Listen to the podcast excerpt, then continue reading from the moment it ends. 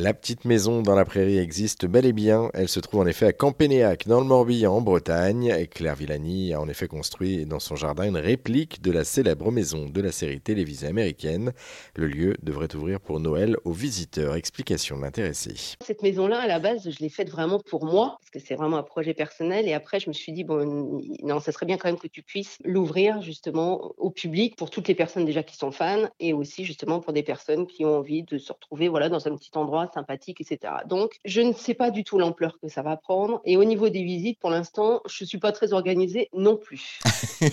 Donc, je ne sais pas. Je vais laisser trois quarts d'heure, une heure, voilà, de temps. On va parler de la série, bien évidemment, et on va parler de la vie de l'époque, euh, de toutes ces valeurs aussi qu'on peut partager, de l'entraide. Enfin, donc, il n'y a pas vraiment un ordre de visite. J'ai pas déterminé encore vraiment un, un plan bien précis, minuté de ce que je vais proposer. Non, on verra. Le plus important, finalement, c'est la rencontre. C'est pas forcément forcément la visite en elle-même, c'est euh, justement l'échange. Ah bien sûr, ah bah oui, oui, bien sûr. Moi, c'est pour ça que je tiens en fait à, ouvrir cette maison-là au public pour que je puisse justement euh, échanger, créer des liens, partager. Ah oui, oui, complètement. Ah oui, j'ai même des personnes des fois qui passent comme ça, qui s'arrêtent, euh, qui regardent un petit peu.